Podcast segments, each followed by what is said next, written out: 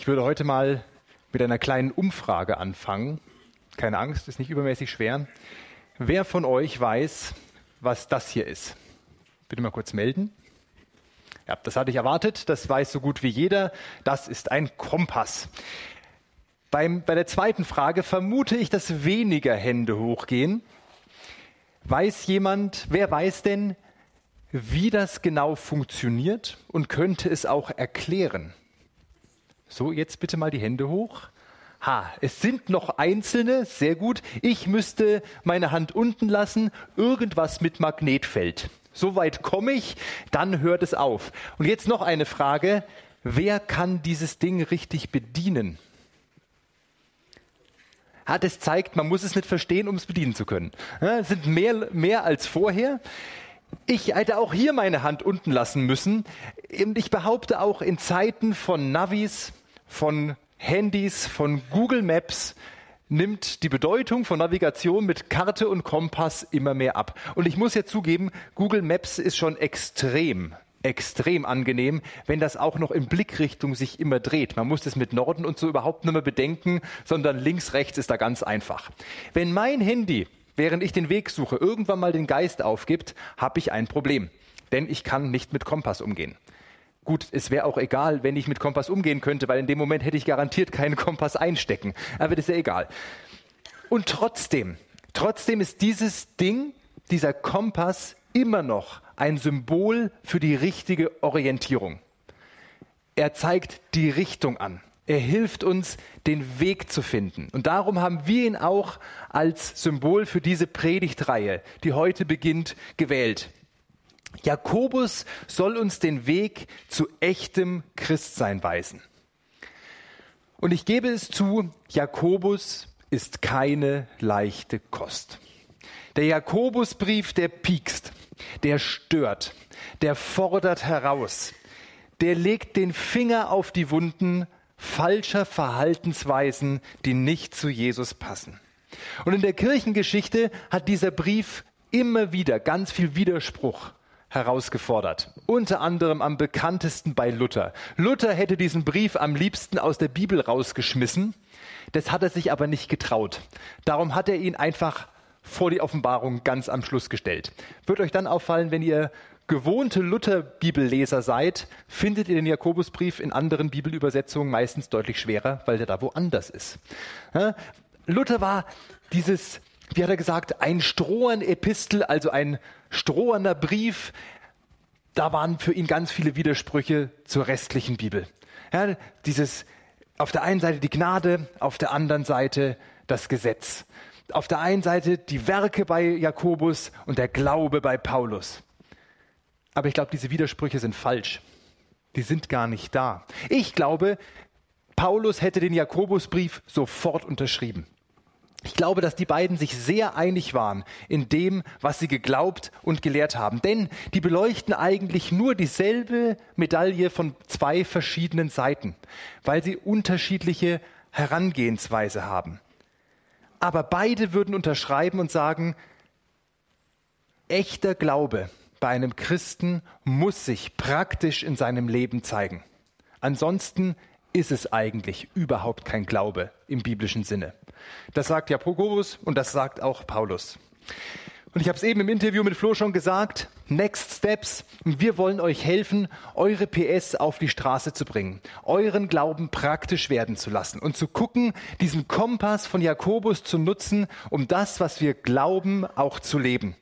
Denn ich weiß nicht, wie es euch geht, aber bei mir ist es oft so, mein Kopf ist so voll mit ganz viel Wissen. Ich bin jetzt schon lange mit Jesus unterwegs. Ich habe ganz viele Andachten gehört und geschrieben. Ich habe ganz viele biblische Geschichten gehört. Ich weiß ganz viel. Aber meistens dann, also nein, anders. Ich kann euch sagen, Gehorsam ist die leichteste Sache der Welt. Solange sich Gottes Wille und mein Wille decken. Na, wenn ich dasselbe will wie Gott, dann ist es überhaupt kein Problem, Gottes Willen zu erfüllen. Spannend wird es dann, wenn Gottes Willen und das, was ich will, sich mal beißt. Und dann will ich aber meins, dann will ich regieren, dann will ich bestimmen. Und hier sagt Jakobus, uh, das machen wir anders. Und das, da möchte ich euch herausfordern, diesen Weg zu gehen. und dieses Wissen, was wir im Kopf haben, auch in die Tat umzusetzen. Dafür haben wir dieses Booklet drucken lassen, dafür haben wir diese Gruppe bei Comuni, dafür predigen wir hier. Und damit wir das richtig verstehen und richtig umsetzen können, dafür möchte ich jetzt zu Beginn nochmal beten. Himmlischer Vater, ich danke dir, dass dein, deine Gnade gilt, dass du alles getan hast und dass wir jetzt aus dieser Gnade, aus diesem Glauben heraus das leben dürfen, was wir glauben. Und ich möchte dich bitten, dass du uns hilfst in dieser ganzen Zeit, in diesen ganzen acht Wochen, die jetzt kommen, aber auch heute hier in diesem Gottesdienst, dass du zu uns sprichst, dass du unser Herz veränderst und dass du uns hilfst, unseren Glauben neu auszurichten auf dich, Herr. Amen. Unter Druck. Das ist der Titel der ersten Predigt dieser Reihe. Und ich weiß nicht, wie es euch geht, das löst bei mir ganz viele negative Emotionen aus. Und ich fand es witzig, heute Morgen, als die meisten von euch noch nicht da waren und die Mitarbeiter hier rumwuselten, wurden ganz viele Witze schon über dieses Thema gemacht. Na, bist du schon unter Druck? Und so, man merkt so, das ist nichts Schönes, wenn man unter Druck ist. Und Flo hat das ja auch schon geschildert, ja, auf Arbeit, im Studium, in der Schule. Da musst du leisten. Da musst du das zeigen, was du kannst. Und wenn du das nicht tust, dann drohen Konsequenzen. Und an diesem Druck kann man ja durchaus auch zerbrechen.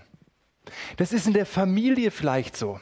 Du sollst ein guter Vater, ein guter Ehemann sein, du sollst auf dich selbst achten, du sollst Haus und Hof in Ordnung halten. Und diese Ansprüche, die von allen Seiten auf dich einstürmen, die machen was mit dir, die machen was mit mir, die setzen mich unter Druck. Und dann kommt auch noch Gemeinde dazu.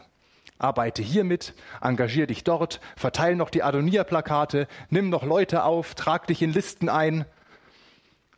Und wie ist die Jahreslosung nochmal? Du bist ein Gott, der mich sieht. Ey, ein Vers, der besser geeignet ist, um dir Druck zu machen. Ein Gott, der dich sieht. Pass also ganz genau auf, was du hier tust. Gott mit seinen 3452 Geboten, an die dich bitte alle hältst. Druck an dem man kaputt gehen kann. Bei all dem hat man doch eigentlich keinen Bock, noch eine Predigt über noch mehr Druck zu hören, oder? Noch eine Predigt, die einem noch mehr Druck macht. Aber Druck ist nicht nur schlecht. Kohlenstoff wird unter sehr viel Druck zu einem wunderschönen Diamanten. Und auch Jakobus würde Druck nicht so negativ beurteilen, wie ich das gerade getan habe. Und daran werden wir jetzt gleich noch ganz schön zu kauen haben, versprochen. Ich lese euch mal den Predigtext vor. Der steht in Jakobus 1, die ersten zwölf Verse. Jakobus, der Gott und unserem Herrn Jesus Christus dient, grüßt mit diesem Brief das Volk Gottes, das über die ganze Welt zerstreut in der Fremde lebt. Liebe Brüder und Schwestern, betrachtet es als besonderen Grund zur Freude, wenn euer Glaube immer wieder hart auf die Probe gestellt wird. Ihr wisst doch, dass er durch solche Bewährungsproben fest und unerschütterlich wird. Diese Standhaftigkeit soll in eurem ganzen Leben ihre Beziehung entfalten, damit ihr in jeder Beziehung zu reifen und tadellosen Christen werdet, denen es an nichts mehr fehlt. Wenn es jemandem von euch an Weisheit mangelt, zu entscheiden, was in einer bestimmten Angelegenheit zu tun ist, soll er Gott darum bitten, und Gott wird sie ihm geben. Ihr wisst doch, dass er niemandem sein Unvermögen vorwirft und dass er jeden reich beschenkt. Betet aber im festen Vertrauen und zweifelt nicht. Denn wer zweifelt, gleicht den Wellen im Meer, die vom Sturm hin und her getrieben werden. Ein solcher Mensch kann nicht erwarten, dass der Herr ihm etwas gibt. In allem, was er tut, ist er unbeständig und hin und her gerissen. Wer unter euch arm ist und wenig beachtet wird, soll sich darüber freuen, dass er von Gott hoch angesehen ist. Ein Reicher dagegen soll niemals vergessen, wie wenig sein irdischer Besitz vor Gott zählt. Wie eine Blume auf dem Feld wird er samt seinem Reichtum vergehen. In der glühenden Mittagshitze verdorrt das Gras, die Blüten fallen ab und alle Schönheit ist dahin. Ebenso wird es den Reichen ergehen. All ihre Geschäftigkeit bewahrt sie nicht vor Vergänglichkeit und Tod. Glücklich ist, wer die Bewährungsproben besteht und im Glauben festbleibt. Gott wird ihm mit dem Siegeskranz, dem ewigen Leben krönen. Das hat er allen versprochen, die ihn lieben. Bevor ich jetzt in die weitere Predigt einsteige, noch eine kurze Bitte an die Technik. Wenn ihr die Anzeige hier vorne noch umschalten könnt, dass ich einen ganzen Bildschirm habe, würde mir das sehr helfen. Vielen Dank. Genau. Ratet mal, wie viele Punkte meine Predigt heute hat. Nein, einen. Ich habe heute nur einen Punkt. Ich werde mir nur dieses Thema Druck mit euch angucken. Denn das ist schon mehr als genug, was uns da erwartet. Los geht's. Dieser Text enthält wirklich eine Menge Zündstoff. Wie stellst du dir dein Leben als Christ vor? Ja, weil wir hätten es doch irgendwie gerne, wenn du dich für Jesus entscheidest, dann sind alle Probleme dahin.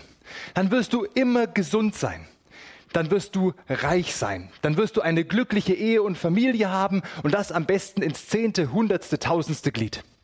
Das wäre so schön. Und wir alle wissen, so ist es nicht. Na, Glaub an Gott und alles wird gut, funktioniert nicht, weder in der Theorie noch in der Praxis. Wer sowas lehrt, ist ein Irrlehrer. Das nennt sich übrigens Wohlstandsevangelium. Gibt nicht.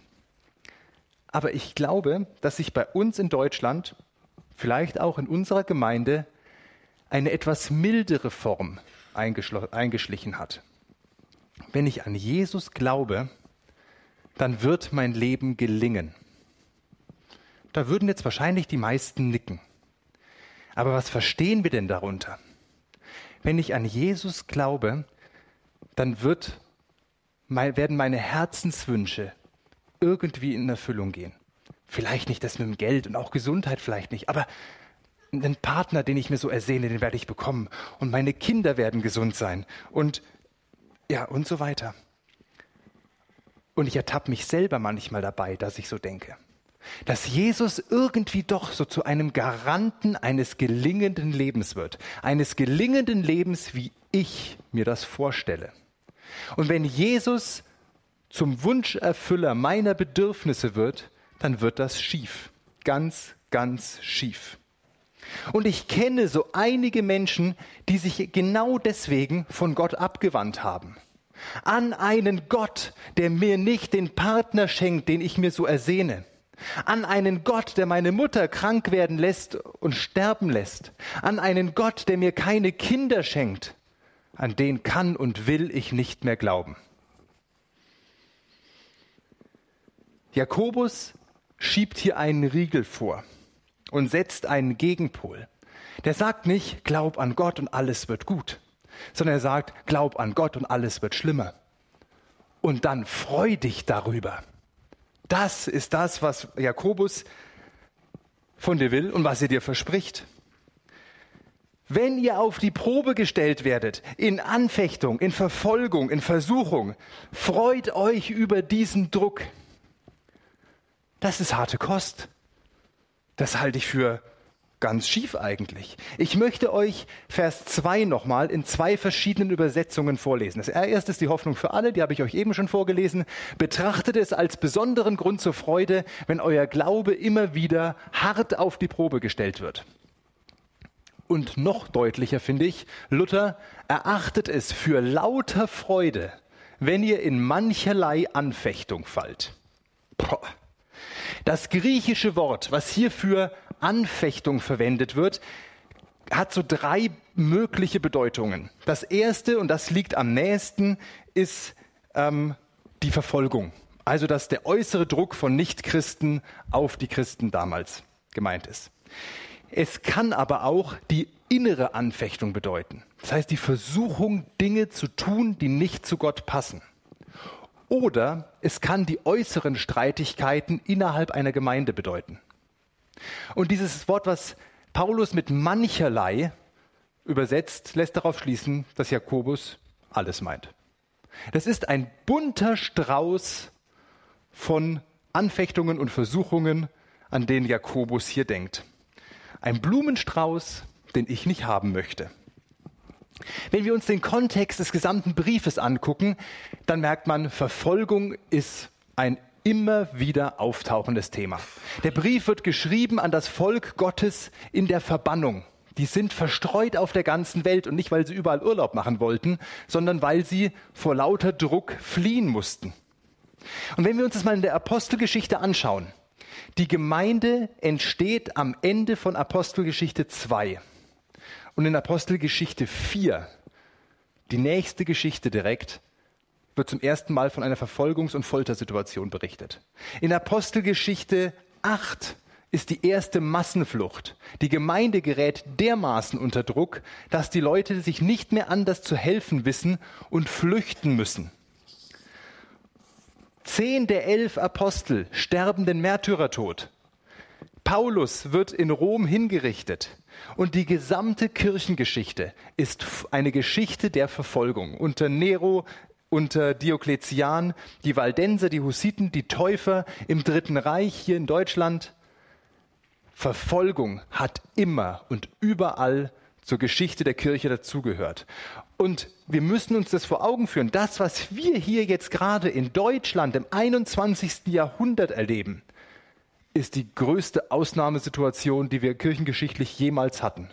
Zu jeder Zeit wurden die Christen mehr verfolgt, als wir es gerade werden. Und überall anders auf der Welt, außerhalb von Europa und Nordamerika, werden die Christen heute mehr verfolgt, als wir es gerade werden. Wir leben in so einer Blase der Seligen. Und das ist nicht die Normalsituation. Das Normale ist das andere. Und auch die anderen Blumen, die Jakobus in diesem Strauß mit dabei hat, die machen es nicht besser. Diese innere Anfechtung, und ich vermute, ihr kennt das, ihr wisst genau, was Gottes Willen in einer Sache ist. Aber euer Wille ist ein anderer. Und dann ist dieses Ringen da, dieses Kämpfen, dieses mach ich's, mach ich's nicht, ich will nicht, ich will doch. Am eindrücklichsten ist mir das hängen geblieben bei Marco, einem jungen Mann, nicht aus Diesbeck, ähm, der hat, war bei mir in der Seelsorge und er hat mit seiner Pornosucht gekämpft. Er wusste, das macht ihn kaputt. Der wusste, Jesus will das nicht. Und er hat wirklich so ernsthaft gekämpft. Er hat Jesus gebeten, ihn zu frei zu machen. Er hat Gegenmaßnahmen ergriffen. Und eines Morgens steht er vollkommen fertig, vollkommen gerädert vor, meinem, vor meiner Bürotür. Und er steht da und erzählt mir, dass spät am Abend diese Versuchung wieder über ihn gekommen ist. Und dieser Drang, an den PC zu gehen, war fast übermächtig.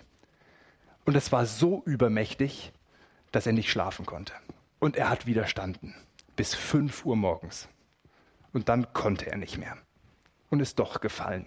Und dann hat er so ein schlechtes Gewissen gehabt, dass er wieder nicht schlafen konnte. Ihr müsst euch das mal geben, den, die ganze Nacht nur in diesem Kampf doch das Richtige tun zu wollen.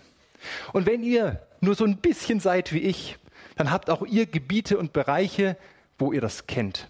Diese innere Anfechtung, dieses Ringen darum und dieses Scheitern, dieses Verlieren, so schrecklich. Und dann sind da noch die äußeren Anfechtungen, die nächste Blume in diesem Strauß. Da ist Zwist und Irrlehre in der Gemeinde, da reden Geschwister, die es doch eigentlich gut mit mir meinen sollten, hinter meinem Rücken schlecht über mich, die lästern, die schimpfen. Da gibt es Streit über irgendwelche Nichtigkeiten, um irgendwelche Randthemen. Das vergiftet die Stimmung in der Gemeinde. Wenn wir in die Chronik unserer Gemeinde hier gucken, dann gibt es da einige Kapitel, die nicht gerade ruhmreich sind die uns zurückgeworfen haben, die Menschen verletzt haben, die Menschen vielleicht von Jesus weggebracht haben oder verhindert haben, dass sie ihn überhaupt kennenlernen. Und da kann man doch daneben stehen und sich denken, kann das denn sein? Kann es das denn geben?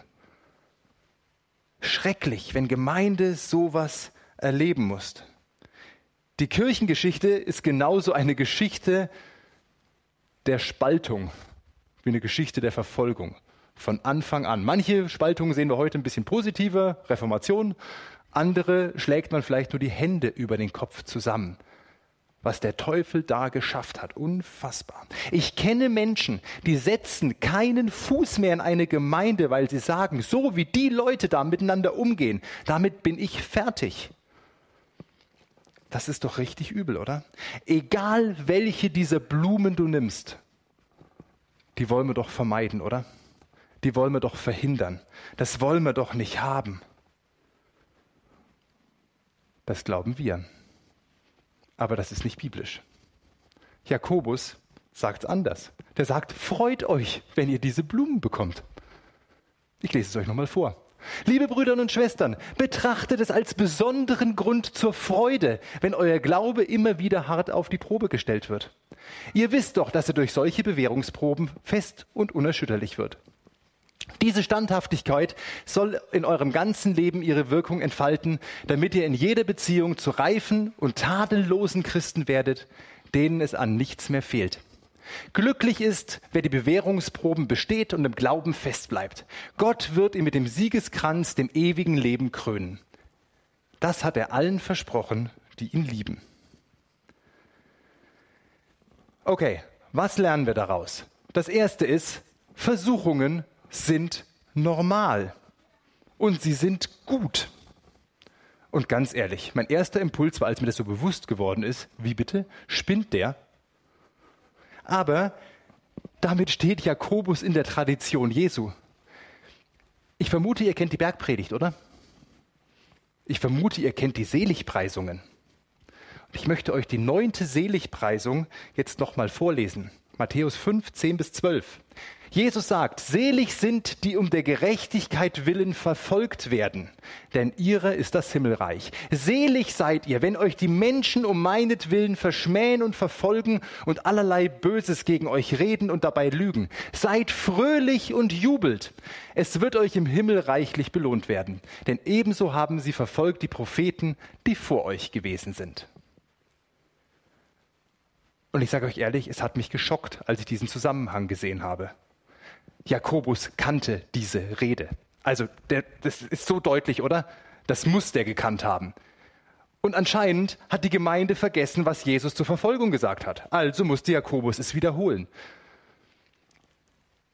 Und ihr merkt, wie ich über Verfolgung, wie ich über Versuchung, wie ich über Anfechtung geredet habe. Die ganze Predigt schon. Das ist das, wie ich, wie ich behaupte, wir Christen heute diese Sachen einordnen. Aber in der Bibel werden diese Dinge anders beurteilt. Und wir müssen hier lernen, Gottes Logik ist anders. Ich habe gesagt, über diesen Blumenstrauß freut sich niemand. Das ist menschlich. Gottes Sicht ist eine andere. Das ist der biblische Normalfall. Und wir müssen hier unsere Wahrnehmung an der Bibel prüfen. Wir müssen gucken, passt das? Verhalte ich mich da genauso? Als Johannes und Petrus vor den Hohen Rat geführt werden, weil sie diesen Gelähmten im Namen Jesu geheilt haben, werden sie ausgepeitscht, verprügelt und weggeschickt. Und was wird berichtet? Und sie gingen fröhlich ihres Weges, weil der Herr sie für würdig erachtet hatte, für ihn zu leiden. Das ist die biblische Reaktion auf Anfechtung. Nicht jammern, nicht heulen, sondern Freude. Wie krass ist das denn? Und ich glaube, wir müssen hier unsere Haltung ändern. Wir müssen hier neu nachdenken, wie wir mit diesen für uns negativen Sachen umgehen. Und das werden wir nicht von uns heraus können. Das ist nicht menschlich, dass man sich über solche negativen Dinge freut. Das geht nur in der Kraft und mit der Hilfe des Heiligen Geistes. Anders ist das nicht möglich. Aber wir müssen uns diesen dieser Lücke, die da zwischen meinen Wahrnehmungen und der biblischen Wahrnehmung ist, bewusst werden, dass der Heilige Geist da wirklich wirken kann.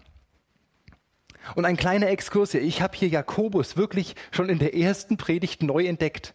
Das ist kein trockener Lehrer, keiner mit dem erhobenen Zeigefinger, sondern wir entdecken Jakobus hier als den totalen Seelsorger. Der weiß, was auf seine Schäfchen zukommt. Der weiß, worunter die leiden werden. Und er gibt ihnen eine Anleitung an die Hand, wie sie als Nachfolger Jesu damit umgehen können.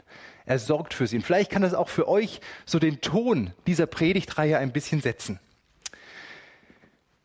So, wenn diese Versuchung jetzt normal ist, was bringt sie denn dann bitte? Wofür ist sie denn dann gut? Wir entdecken hier was, was in der Bibel an mehreren Stellen auftaucht. Ein Dreiklang. Warum sollen wir uns freuen? Weil aus der Versuchung kommt Bewährung. Aus der Bewährung kommt Geduld. Und aus der Geduld kommt Vollkommenheit. Das sind diese drei Schritte. Ich lese euch die Verse drei und vier nach der Luther-Übersetzung nochmal vor und habe diesen Dreiklang hier fett markiert. Ihr wisst, dass euer Glaube, wenn er bewährt ist, Geduld wirkt. Die Geduld aber soll zu einem vollkommenen Werk führen, damit ihr vollkommen und unversehrt seid und keinen Mangel habt. Das ist keine Erfindung von Jakobus. Das findet ihr auch bei Paulus in Römer 5. Ihr findet es bei Petrus in 1. Petrus 1. Dies, genau diesen Dreiklang. Geduld, Bewährung, Geduld, Vollkommenheit. Ich würde das mal für mich so formulieren. Anfechtung hilft dir, deinen Glauben auf ein neues Level zu heben. Anfechtung hilft dir, im Glauben zu wachsen. Anfechtung hilft dir, Jesus ähnlicher zu werden. Und wenn das so ist, dann bringt Versuchung wirklich was. Dann ist Versuchung wirklich gut für uns. Dann ist Anfechtung tatsächlich ein Grund zur Freude. Denn es bringt uns voran und lässt uns wachsen. Und ich finde es in dem Zusammenhang sehr krass. Jakobus scheint hier Vollkommenheit, also so zu sein wie Jesus, für möglich zu halten. Nicht aus uns heraus, sondern durch den Heiligen Geist. Und ich habe oft das Gefühl in meinem Leben, ich ruhe mich zu, zu sehr aus Sünde aus. Ja, ja, ich bin halt noch hier auf der Welt. Und ich bin ja noch in meinem jetzigen Dasein gefangen. Und ja, Sünde ist überall in mir. Ich kann da gar nichts dafür. Im Himmel wird es dann perfekt. Und das stimmt natürlich. Aber Jakobus zeigt mir, hey, da geht noch mehr. Jesus hat noch mehr für dich. Gib dich mit dem, was du hast, nicht zufrieden. So, aber wie funktioniert das? Wie gehen wir mit Anfechtung, mit Versuchung so um, dass das passiert, dass sie zur Bewährung, zu Geduld, zur Vollkommenheit oder in Richtung Vollkommenheit führt? Das passiert ja nicht von alleine. Wir müssen damit irgendwie auf eine bestimmte Art umgehen. Und ich kann keine Predigt ohne drei Punkte. Ich habe einen kleinen Drei-Punkte-Plan für euch, wie wir richtig biblisch mit Versuchung umgehen können. Und das erste ist, rechne damit. Sei nicht so naiv zu glauben, du hast Jesus gefunden und alles wird gut. Glaub nicht, dass jetzt alles nur noch laufen wird und fall aus, fall aus allen Wolken, wenn dann doch Schwierigkeiten kommen. Rechne aktiv mit allen drei Blumensorten dieses Straußes. Rechne damit, dass Menschen dich für deinen Glauben anfeinden und verfolgen werden. Rechne mit Anfechtungen in deinem Leben. Rechne damit, dass in der Gemeinde Menschen sein werden, die dich verletzen. Dann bist du vorbereitet und fällst nicht aus allen Wolken, wenn es wirklich so kommt. Das Zweite ist, nimm sie an. Akzeptiere, dass sie da sind. Ein erwachsener Glaube heult nicht rum, wenn Versuchungen kommen. Er weicht denen nicht aus, sondern er stellt sich hin und sagt, jawohl, wussten wir, dass es kommt. Jetzt gehen wir mal ordentlich damit um. Nimm sie an, sag, okay, war klar, dass es kommt, jetzt bist du da und jetzt machen wir das Beste draus. Anfechtung kommt nicht von Gott steht in Vers 13, den habe ich jetzt hier rausgelassen, weil die Zeit nicht reicht. Aber sie geht, könnte man sagen, über Gottes Schreibtisch. Gott bestimmt deiner Versuchung, deiner Anfechtung die Zeit. Und er gebraucht sie so, dass sie dir zum Besten dient. Und in diesem Bewusstsein kann ich sie annehmen. Mit dem Wissen, ich muss das hier jetzt nicht erdulden, sondern das ist dafür da, dass ich jetzt einen Schritt weiterkomme. Und als drittes, nutze sie als Übungsfeld. Wenn dann erstens und zweitens passiert sind, dann nutze sie zu deinem Vorteil. Geh ins Gebet und von mir aus klag Gott auch erstmal und dann lob ihn darüber. Freude, Freude ist der Ton, der uns bestimmen sollte. Verbring noch mehr Zeit mit Jesus, um an ihm dran zu sein. Richte dich auf ihn aus. Und vor allem, lauf nicht weg. Ich glaube, das ist total menschlich normal. Aber es ist geistlich unreif, vor Versuchung, Verfolgung wegzurennen. Nimm sie an und nutze sie zu deinem Vorteil. Ich möchte die drei Punkte noch ganz kurz an einem nicht geistlichen Beispiel machen, weil das in meinem Hobbyleben ganz präsent ist. Als Ultraläufer ist die Frage nicht, ob Krisen kommen beim Laufen, sondern wann sie kommen und wie oft. Und ich bin am Anfang meines Hobbys ganz oft daran gescheitert, dass ich dachte, es ist alles vorbei, Ausschluss, ich kann nie mehr laufen. Als ich gelernt habe mit der Zeit, diese drei Punkte durchzugehen, Ich wusste, die Krisen kommen. Wenn sie gekommen ist, habe ich Hallo zu ihr gesagt. Und dann habe ich sie als Übungsfeld genutzt, um weiterzukommen. Es gab Wettkämpfe, da saß ich unübertrieben heulend am Wegesrand, weil ich wusste, ich kann nicht mehr. Es ist aus vorbei, um 15 Minuten später wieder fröhlich durch die Gegend zu traben. Weil ich wusste, diese Krisen sind normal, ich nehme sie an und mache jetzt weiter. Nur wenn du das kannst, wirst du gewinnen. Anders niemals. Und im Glauben ist das ganz genauso. Wenn die Krise kommt, rechne mit ihr. Begrüße sie, biete ihr einen Tee an, verbringe ein bisschen Zeit mit ihr und verabschiede sie wieder. Es gehört dazu, dass sie kommt. Und wenn du das weißt, wenn du gestärkt bist, dann wirst du da Nutzen draus ziehen. Aber nicht, weil du so toll wärst. Ich habe für Vers 12 auch keine Zeit mehr. Aber wenn wir uns den angucken würden, dann merken wir, dass dieses Aushalten und Starkwerden in der Krise nur geht, weil wir auf den warten, der alles überwunden hat. Echter Glaube in der Krise rechnet und wartet mit dem Sieger schlechthin, auf Jesus. Und mit ihm an unserer Seite werden wir es durchstehen, nicht aus uns. Und wenn wir ausweichen, wenn wir dieser Versuchung ausweichen, dann rechnen wir eigentlich auch nicht, dass Jesus in uns diese Krise besiegen kann. Ja, also, Rechne damit, nimm sie an und nutze sie als Übungsfeld. Ich weiß nicht, wie es euch mit dieser Predigt geht. Man predigt sich immer zuerst selber, sagt man, und das war dieses Mal so. Mich hat dieses, äh, dieses Erkennen, dass meine Wahrnehmung von Krisen und die biblische Wahrnehmung von Krisen bei Jesus und bei Jakobus sich so unterscheiden, wirklich schockiert. Und ich glaube, das ist meine Jakobus-Challenge für die nächsten sieben Wochen, das übereinzukriegen. Zu kapieren, wie die Bibel das sieht und wie ich mein Leben so leben möchte. Und ich mache euch Mut, diese nächsten Wochen zu nutzen, um vielleicht hier als ersten Schritt eure PS auf die Straße zu kriegen und euch neu zu norden, neu ausrichten zu lassen, was es bedeutet, hier mit Jesus unterwegs zu sein. Amen.